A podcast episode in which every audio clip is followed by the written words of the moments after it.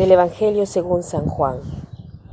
En aquel tiempo dicen los discípulos a Jesús, ahora hablas abiertamente y no en forma velada. Ahora sabemos que tú sabes todo y no tienes necesidad que ninguno te pregunte. Por eso creemos que has salido de Dios. Dice Jesús, ahora creen, llegará el día, es más, ya vino, en la cual se dispersarán cada uno por su lado y me dejarán. Pero yo no estoy solo, porque el Padre está conmigo. Les he dicho esto para que tengan paz.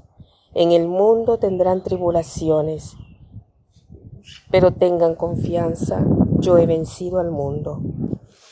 Estas son unas palabras verdaderamente consoladoras. Tengan confianza, tengan ánimo, yo he vencido al mundo. Jesús dice a los discípulos, y ustedes piensan de creer en mí y están seguros que yo soy Dios, por lo tanto, creen en mí. Pero llegará la hora, es más, ya vino, que se dispersarán y me dejarán solo. ¿Qué cosa quiere decir esto?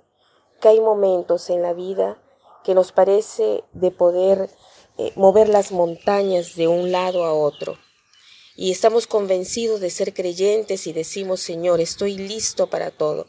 Pero después llega el momento que dejamos solo a Jesús y lo que les ha sucedido a los apóstoles nos sucede a nosotros y cada día.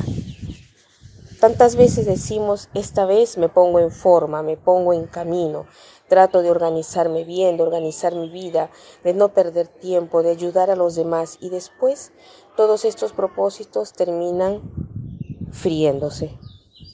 Y Jesús nos pone en guardia en cuanto a esto y nos dice que podemos vencer al mundo como Él ha vencido al mundo. Nos ha dejado su mismo espíritu y esto no podemos nosotros olvidarlo. Jesús nos advierte que tendremos tribulaciones en el mundo. ¿Y quién no ha tenido o quién no tiene tribulaciones? tribulaciones de todas las medidas, de todas las tallas y para todos los gustos, tribulaciones pequeños, eh, tribulaciones pequeñas, grandes, medianas, ¿no?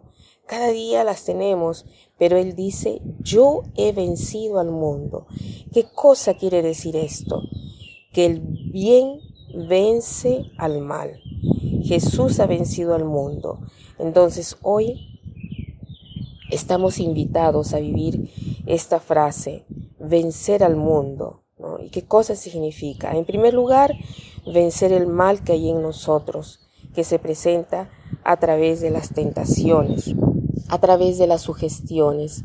Tratemos de vencerlas con la humildad de Jesús, no con la rabia, no con la arrogancia, no siendo críticos, sino con la humildad de Jesús, con la fuerza del Señor. Nosotros vencemos al mundo al contrario de como lo piensa el mundo. El mundo piensa de vencer a través de la violencia, a través de la guerra.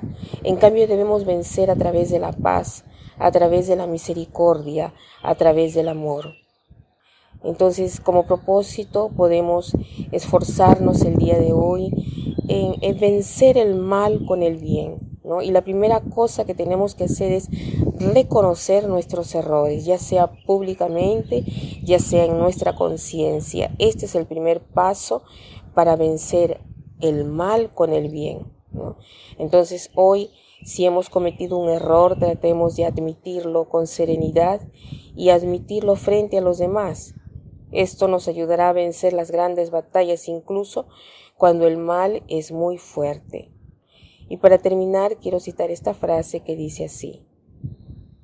La vida no avanza con golpes de voluntad, con llamadas al deber, sino por una pasión, y la pasión nace del descubrimiento en nosotros la belleza del bien y alrededor de nosotros.